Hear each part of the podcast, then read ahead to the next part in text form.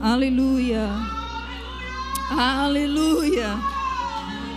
Oh, aleluia. Te exaltamos nessa manhã, Senhor.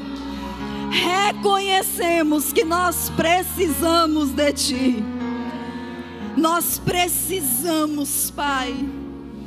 Assim como um peixe precisa da água, assim como nós precisamos do oxigênio para nós respirarmos, nós precisamos do Senhor.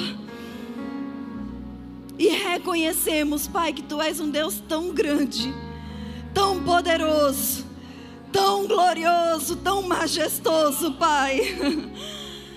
Te louvamos nessa manhã. Levantamos, Pai, as nossas mãos santas e engrandecemos ao teu nome, Pai, a tua bondade, tua fidelidade, a tua palavra, o teu nome, Pai, nessa manhã nós levantamos.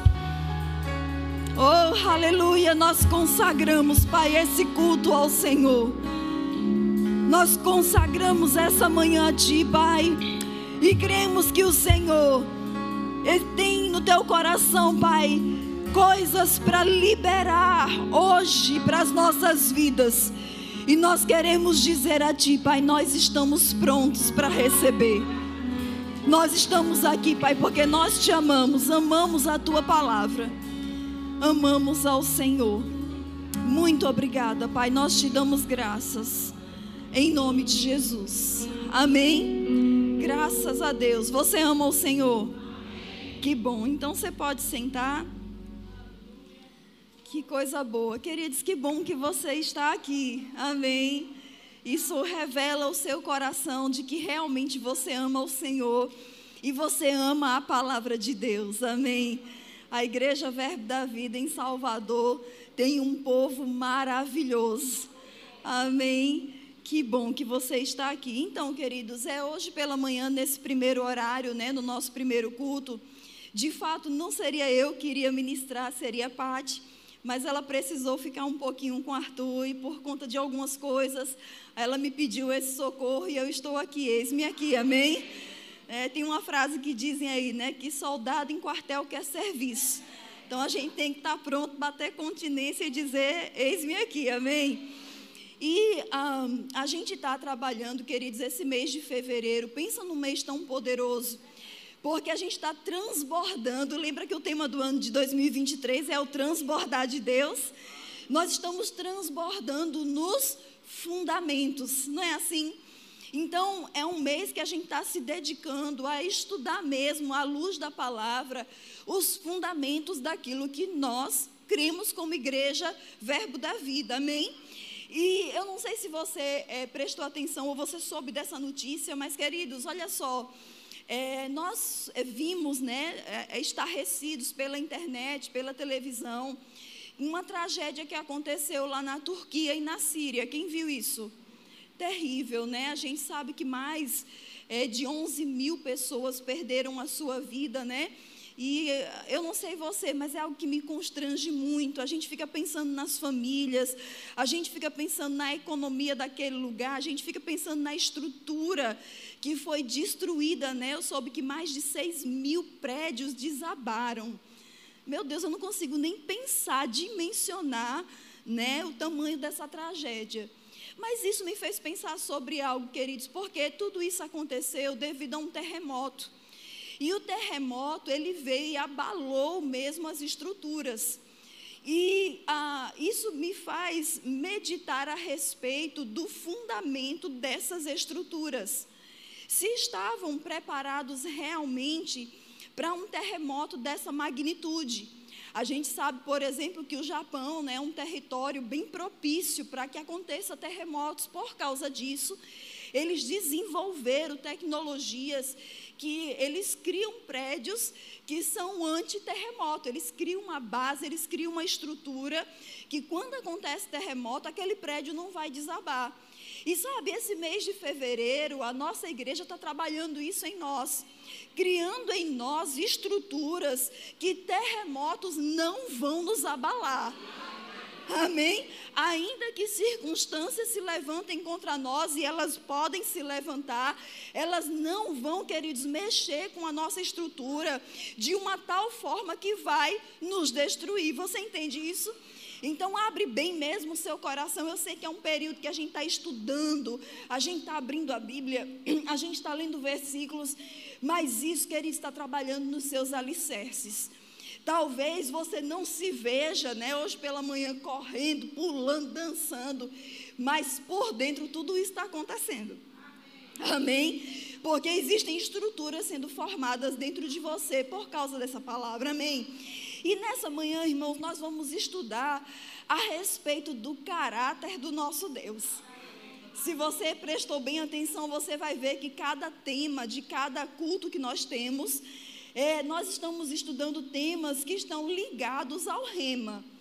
Né? Inclusive, isso de uma forma intencional visa é, produzir aquele desejo em você que ainda não fez o rema, querer fazer o rema esse ano. E aproveita que as matrículas ainda estão abertas. Daqui a, porta, daqui a pouco a porta da oportunidade se fecha e você não vai poder estudar esse ano. Amém? Você vai chegar no meio do ano, no final do ano, dizer: Meu Deus, por que eu não comecei a fazer o rima esse ano? Então não perde essa oportunidade. Procura o pessoal lá na secretaria e faz sua matrícula, tá bom? Eu quero que você abra comigo, por favor, em Romanos. No capítulo 1, nós vamos começar a partir daí. Romanos, capítulo 1. Romanos capítulo 1. Eu quero ler com você o versículo 20. Romanos capítulo 1, verso 20 diz assim: Você abriu?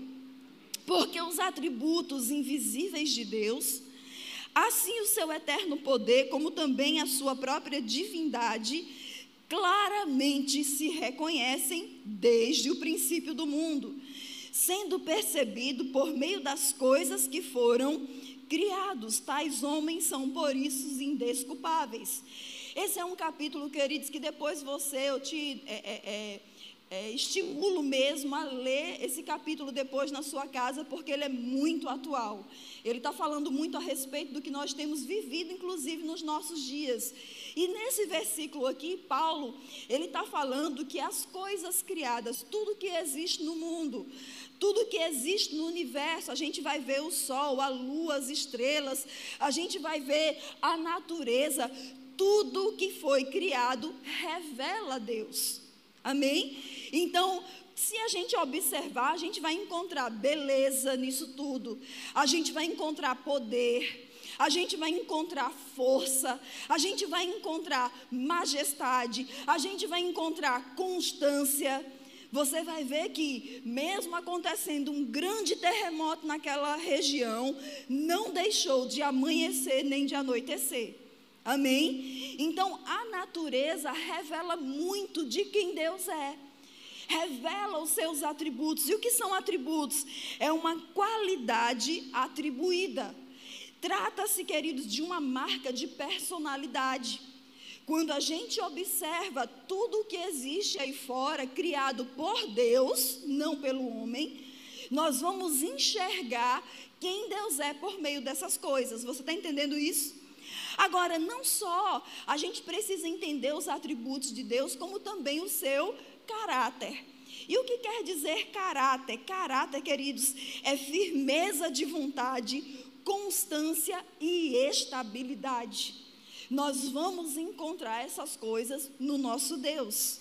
Eu não sei se você viu, mas é, nesses dias ficou bem famosinho aí na internet um vídeo de uma influenciadora jovem questionando o caráter de Deus. Alguém viu, viu isso? Bem chocante, né? ela, ela quis chocar para viralizar e ela falou umas coisas bem absurdas sobre Deus. E sabe, eu não fiquei com raiva, eu não é, desejei o mal daquela pessoa, pelo contrário, eu fiquei com compaixão, porque eu disse: olha, ela está falando de um Deus que ela não conhece, porque o Deus que eu conheço não é nada disso aí que ela está falando. Amém? Agora, por que eu tenho essa certeza? Porque eu não sou levada pelos argumentos dela, que são argumentos convincentes. Porque eu não sou levada pelos argumentos dela, porque eu conheço a palavra. E a palavra, queridos, ela revela quem Deus realmente é. Amém? Por isso é importante eu e você é, estarmos firmados na palavra, para que vídeos como esse chegar na sua casa, chegar nas suas mãos, você não ficar balançado com aqueles argumentos, você dizer não, não é isso. Meu Deus, ele não é assim. Esse não é o Deus a quem eu sirvo, a quem eu amo. Amém? E eu quero ver com você lá em Hebreus, porque uma coisa, queridos, que nós vamos aprender pela palavra é que Deus, ele sempre quis ser conhecido. Amém? Deus sempre quis se revelar ao homem. Vamos tirar essa história do nosso meio de que Deus é um Deus misterioso.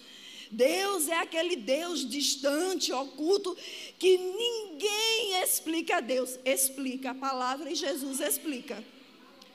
Você percebe como tem coisas aí fora que podem nos conduzir ao erro? até mesmo músicas. Ah, mas é tão bonita, tão poética, é tão lógico que diz lá, mas tem um venenozinho no meio, tem um fermentozinho no meio, que pode nos levar, nos conduzir ao erro. Aqui em Hebreus capítulo 1, no versículo 1 até o 3, diz assim: Havendo Deus outrora falado muitas vezes e de muitas maneiras. Irmãos, olha só, olha aqui para mim. Alguém que fala muitas vezes e de muitas formas. Essa pessoa quer ser entendida? Eu digo a você, irmãos, olha, eu tenho um chamado de mestre. E uma das características do mestre, o que mais se levanta dentro dele é a necessidade de ser compreendido. Então, quando ele vai falar algo, ele quer explicar muito bem. Às vezes é até chato, porque tudo ele quer explicar porque isso faz parte do mestre. Agora, o nosso Deus, queridos, muito mais. Amém? Então ele falou de muitas formas, muitas vezes, porque ele entende a necessidade de que eu e você o conheçamos.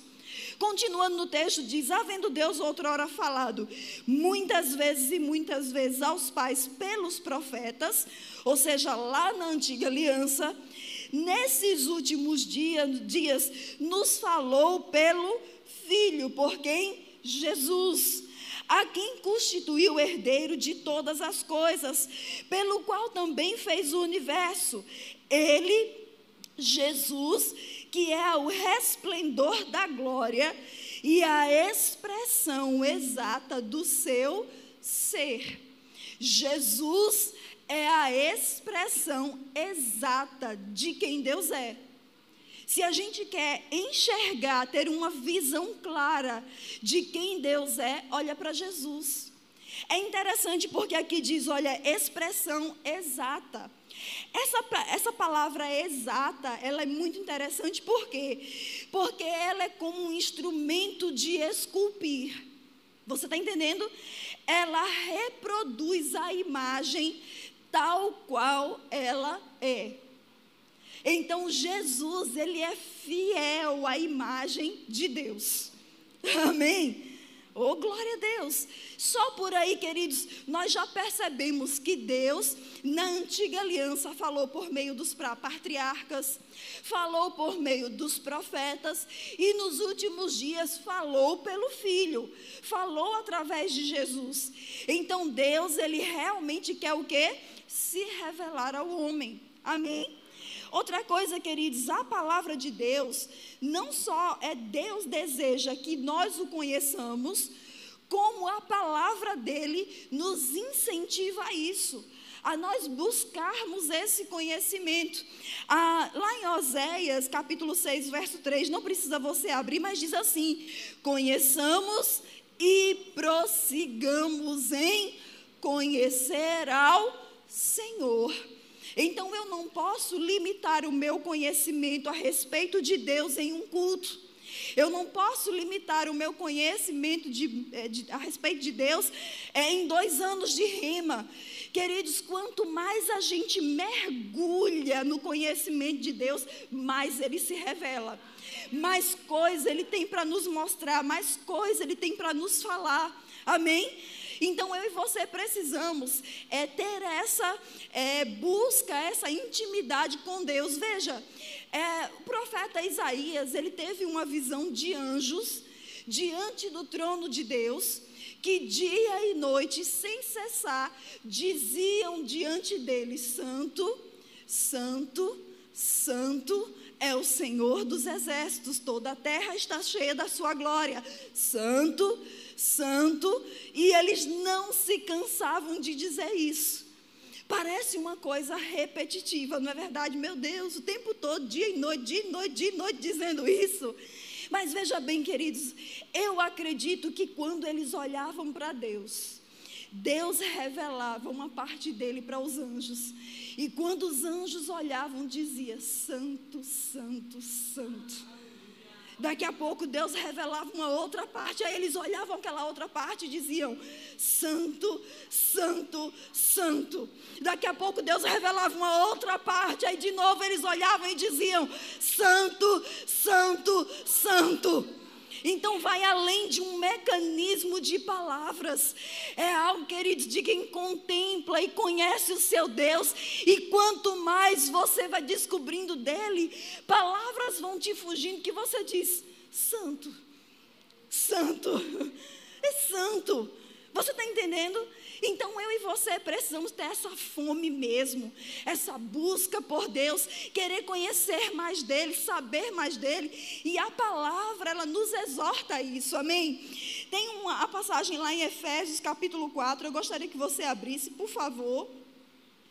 Vamos dar uma acelerada, né? Porque esse primeiro culto ele tem um tempinho mais curto, mas vamos dar uma acelerada. Efésios 4, verso 13 e 14 diz assim: Até que todos cheguemos à unidade da fé e do pleno que conhecimento do Filho de Deus, a perfeita varonilidade, à medida da estatura da plenitude de Cristo, para que não mais sejamos como meninos, agitados de um lado para o outro e levados ao redor por todo o vento de doutrina, pela artimanha dos homens, pelas astúcias com que induzem ao erro. Então a gente vê aqui Paulo falando sobre a igreja, e se você olhar nos versículos anteriores, ele está falando sobre os dons, os ofícios ministeriais. E ele fala que esses ofícios, eles estão na igreja para trazer o conhecimento de nós para quê? Para que haja crescimento, para que haja amadurecimento. Quanto mais, irmãos, eu e você conhecermos sobre Deus, mais parecido com eles também, também nos tornamos. Amém? E isso vai trazer maturidade, inclusive, para que eu e você saibamos discernir o que é bom e o que é mal olhar, irmãos, para a, as instruções erradas do mundo e dizer: não, esse não é o meu Deus. Não é assim que a Bíblia fala sobre Deus. Eu conheço Deus realmente, eu conheço Deus de verdade. Você está entendendo isso? Agora, uma coisa, irmãos, que a Bíblia revela a respeito de Deus são os seus atributos. Amém? E nós vimos que atributos são é, qualidades atribuídas a alguém.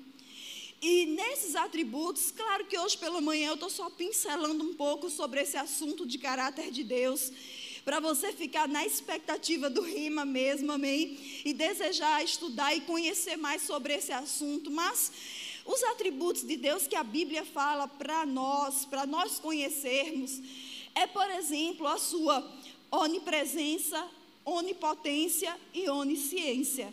Amém? Deus, Ele é onipotente. Amém. O nosso Deus, Ele é aquele que tem todo o poder. Ele é o Todo-Poderoso.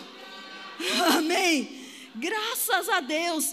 E o que é onipotência? A onipotência, queridos, é um atributo que se refere ao fato de Deus reter em si toda e qualquer fonte existente de poder.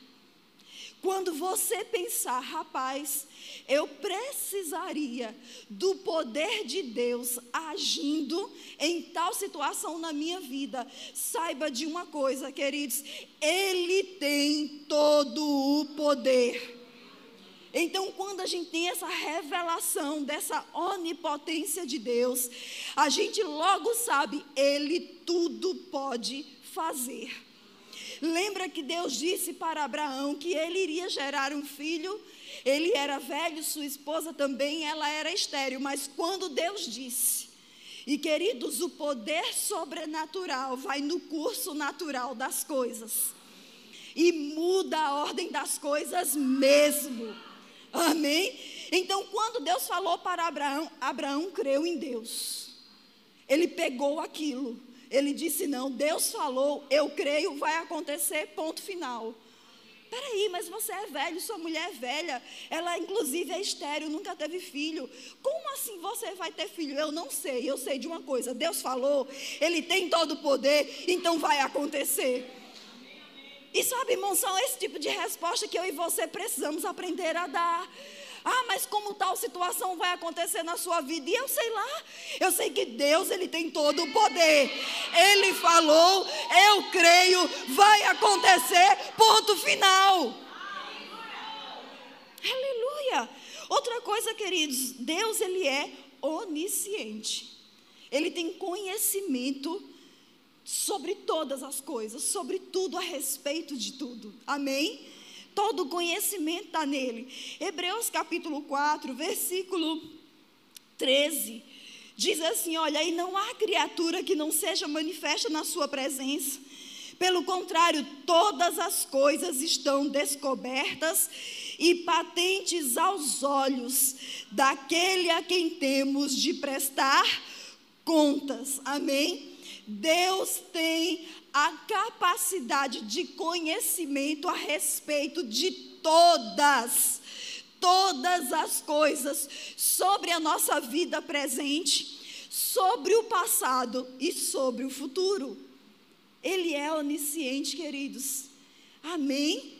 Você está aqui hoje pela manhã? Você se alegra com isso? Outra coisa, queridos, Deus, Ele é onipresente. Ele é onipotente, ele é onisciente e ele também é onipresente. O que isso significa?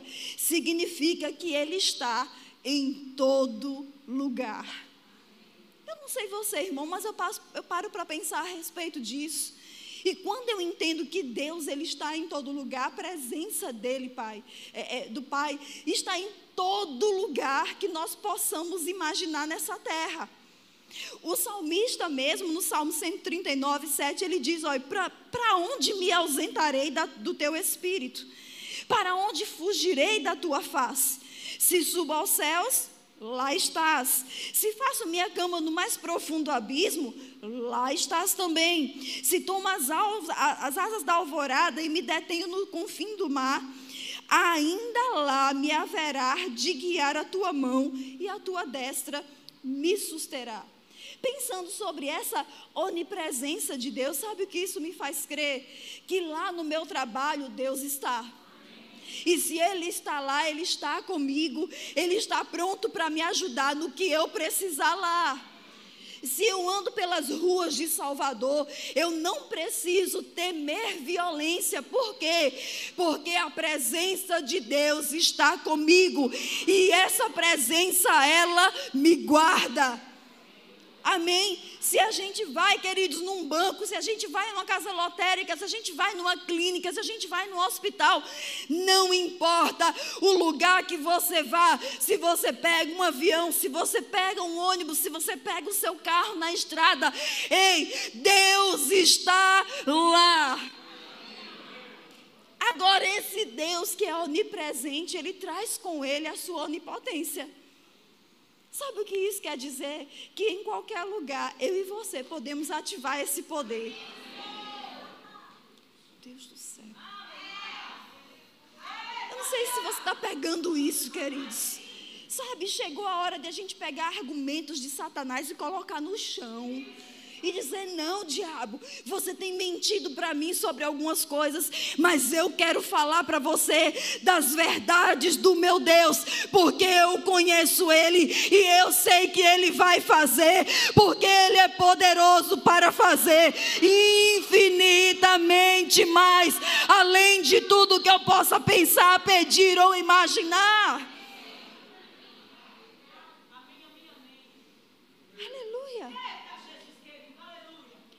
Olha só. Ah, na antiga aliança, na Bíblia, na verdade, nós vamos ver que ah, os nomes, eles possuíam significado e propósito.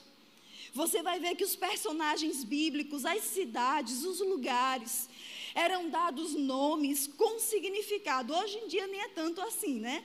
Hoje em dia o pessoal junta nome de pai com mãe, faz uma misturada lá e coloca o nome no filho, não é isso? Mas antigamente, quando a gente vai ver a luz da Bíblia, não era muito assim, não. A gente vai ver que sempre havia propósito e significado. E sabe que a, o nome que era dado a alguém ou a um lugar falava sobre o plano de Deus ou revelava quem aquela pessoa era. Você está entendendo isso?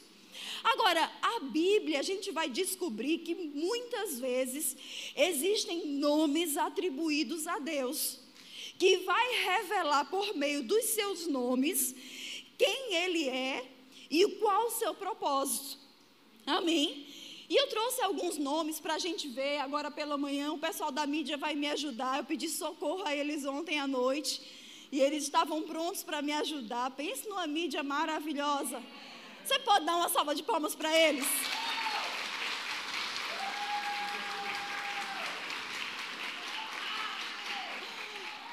Equipe maravilhosa, amém.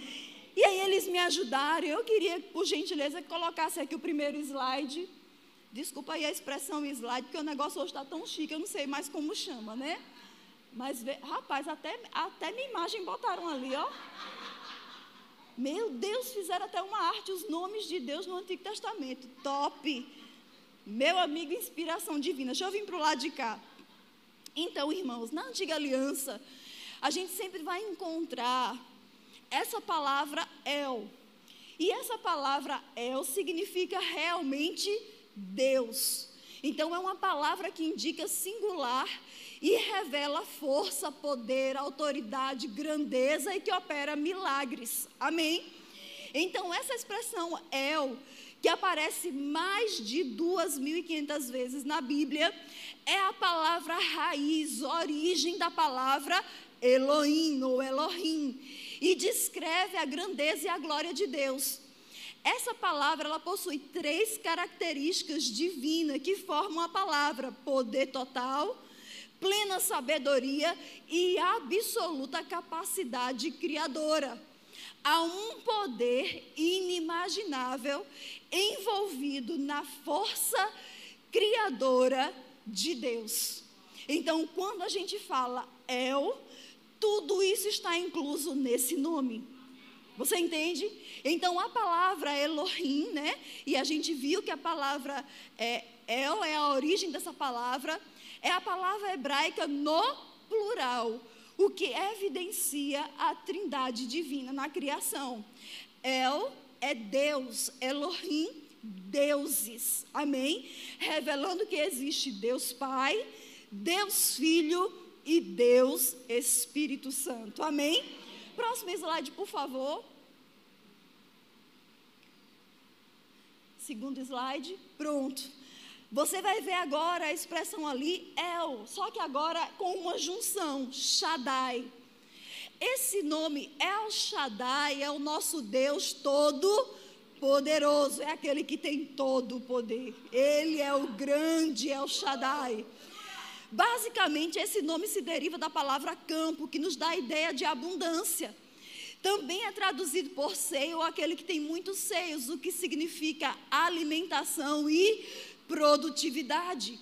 Deus então está nos dizendo: Eu sou o mais do que suficiente para satisfazer suas necessidades em toda e qualquer situação. Oh, aleluia! El Shaddai toma os fatos naturais e os transforma em milagres sobrenaturais. Veja, irmãos, quando eu e você levantamos as nossas mãos e dizemos, Pai, o Senhor é o grande El Shaddai na minha vida, eu e você estamos dizendo para Ele, eu o conheço. E eu sei que o Senhor é o Deus Todo-Poderoso e o Senhor tem todo o suprimento que eu preciso. Ele é o El Shaddai. Você pode dizer isso? O meu Deus, Ele é o grande El Shaddai. Ele é o Todo-Poderoso. Aleluia. Próximo slide, por favor. El Elion. Significa Deus Altíssimo ou Poderoso Altíssimo. Sabe o que isso quer dizer? Não há ninguém no mesmo nível dele, muito menos acima dele. Ele é o maior. Tem uma música do nosso ministério muito antigo que diz isso. O nosso Deus é maior. Cristo Jesus, ele é maior. Amém? É o Olam, significa o Deus eterno. Queridos, todos esses nomes você vai encontrar lá na antiga aliança. Esse nome revela o Deus que não tem começo nem fim. Quando eu digo Deus é o meu Deus, é o Olam. Ele é o Deus infinito, sem começo, sem fim. O Deus eterno. Amém? Jeová é uma outra palavra que nós vemos né, lá na antiga aliança, que é a palavra Yahvé no hebraico. E ela deriva do termo hebraico Shavá, que significa viver. A palavra Jeová contém vida em abundância. Na versão é, Almeida Revista e Atualizada, está registrado como Senhor. Então, quando eu digo Jeová, não é uma expressão dos pentecostais. Jeová significa Senhor. E esse nome revela o Deus autoexistente, ou seja, ele não foi criado, que revela a si mesmo que não tem princípio nem fim de existência, indicando a natureza eterna e imutável de Deus. Amém? Próximo slide. Então, nós vamos ver essa junção de Jeová com outras palavras hebraicas no Antigo Testamento, como Jeová Jirê. Jeová Jirê é o Senhor que vê e provê. As contas estão apertadas. Jeová Jirê. Ele está vendo. E ele provê. Ao denominar-se Jeová Jirê, ele está dizendo: Eu não mudo. Meus caminhos não mudam. Portanto, desejo suprir suas necessidades, assim como eu fiz com os filhos de Israel no deserto. Meu Deus do céu. Amanhã, segunda-feira, geralmente é dia de resolver algumas contas. Como você vai começar o seu dia? Eu tenho Jeová Jirê. Como é que eu vou viajar para a Europa? Eu tenho Jeová Jirê. Amém? Como é que eu vou fechar mês de fevereiro, carnaval, mês curto, tudo desfavorável, não importa. Jeová Jirê. Ele está vendo que o mês tem 28 dias, ele está vendo que tem um grande feriado aí. Ele vê, mas ele não só vê, ele provê. Eu fico triste, irmãos, muito triste mesmo, quando existem pessoas que passaram dois anos no Rima, conhecendo a palavra da fé, e chega para mim dizendo que não vai fazer escola de ministros porque não tem dinheiro. Essa pessoa ela está dizendo em outras palavras para mim: eu não creio no Jeová Jireh. É forte, mas faz a gente pensar. Amém? Como a Eloana estava orando aqui no início, eu não sei se você estava nesse momento. E ela estava dizendo na sua oração: vamos parar de olhar para os canais e colocar os nossos olhos na fonte. Quem é a fonte? Jeová Jireh. Amém? Jeová Nissi, Senhor, meu estandarte ou minha bandeira.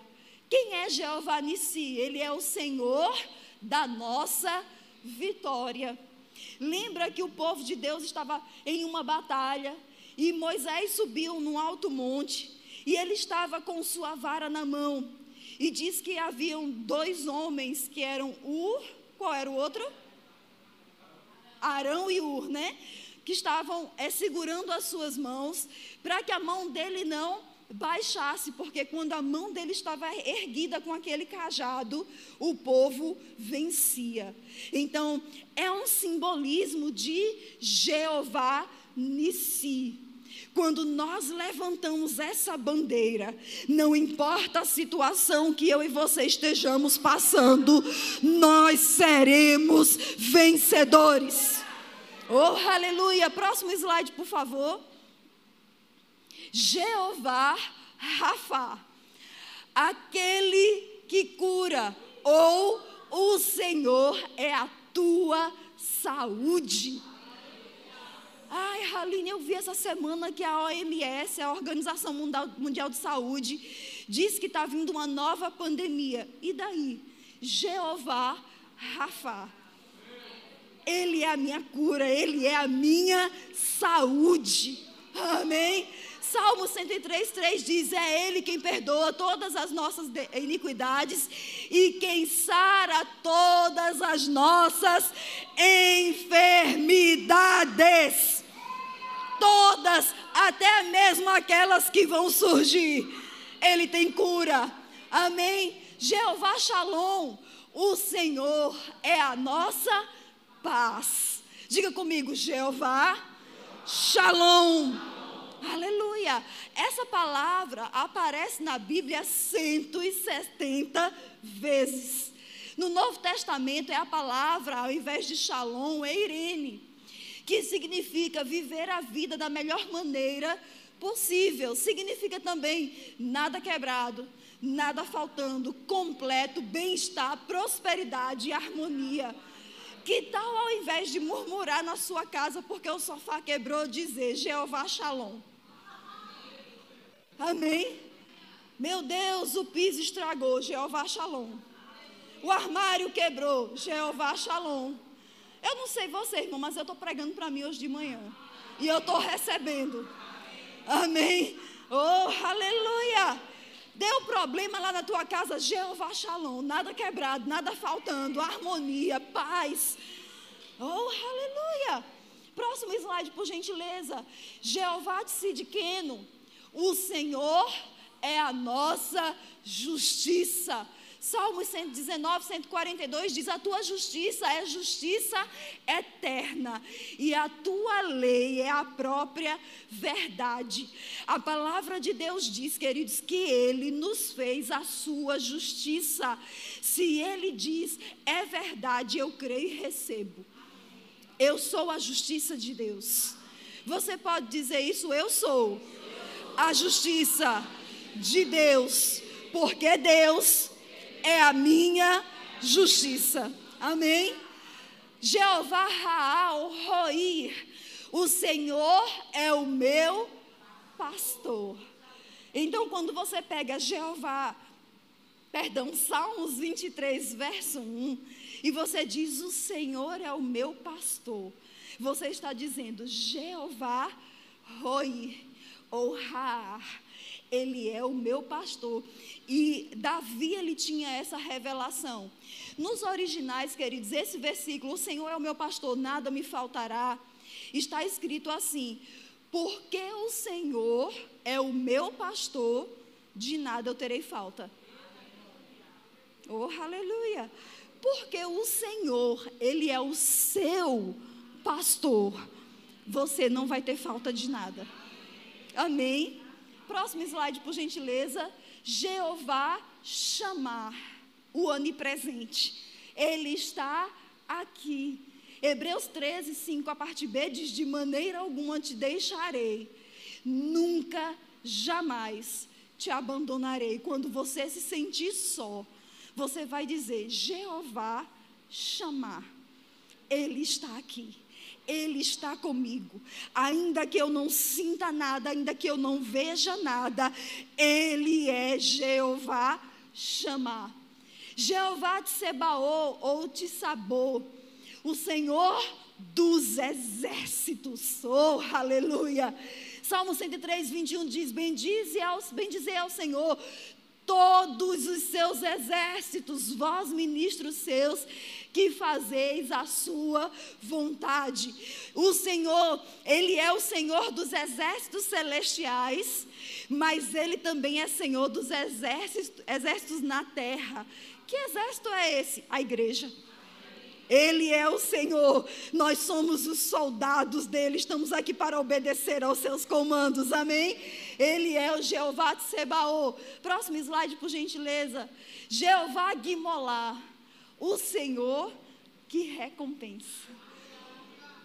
Ai, meu Deus. Hebreus 11, 6 diz: de fato, sem fé é impossível agradar a Deus, porquanto é necessário. Por favor, diga comigo: é necessário que aquele que se aproxima de Deus não só creia que Ele existe, mas também que Ele se torna galardoador, ou seja, recompensador daqueles que o buscam. Amém?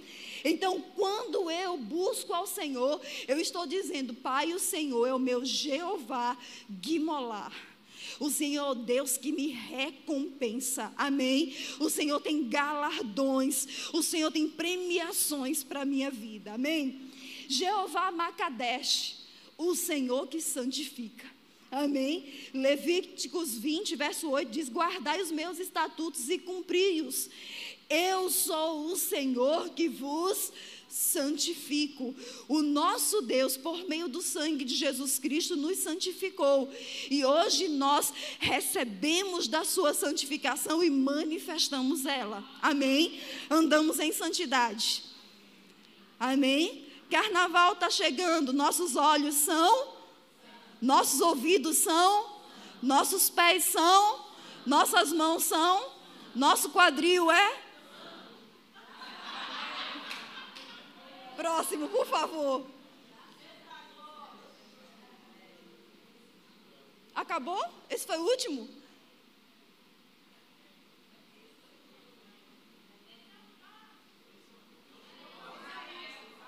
Jeová é Leonu, obrigada. Não está valendo outra coisa ali. O Senhor é nosso Deus. Diga ao Senhor: Tu és o meu Senhor. Ah. Outro bem eu não possuo, senão a ti somente. Amém. Ele é o nosso Deus. Próximo slide.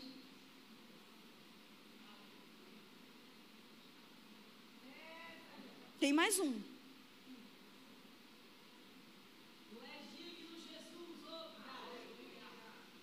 Acabou aí? Agora, esse é o último. Oh, aleluia. Adonai, Senhor, dono, possuidor, governante.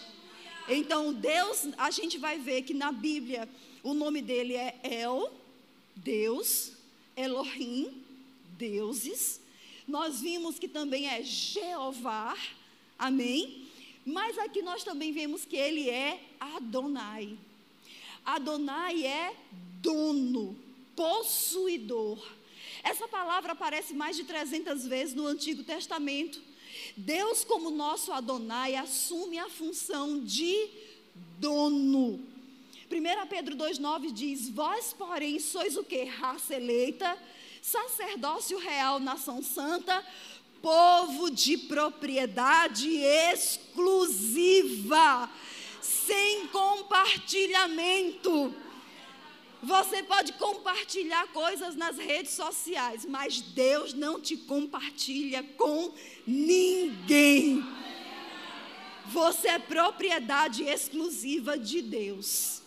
Irmãos, Adonai, é, pode tirar o slide, por favor. Adonai quer dizer mesmo dono, possuidor. Isso significa que ele possui a nossa vida. Sabe, existiu um dia que eu e você levantamos a nossa mão e entregamos a nossa vida para Ele, não foi assim? Nesse dia, irmãos, quando nós fizemos isso, nós estávamos dizendo com essa atitude: Senhor, a partir de agora, o Senhor é o meu dono. O Senhor possui toda a minha vida, tudo que há em mim.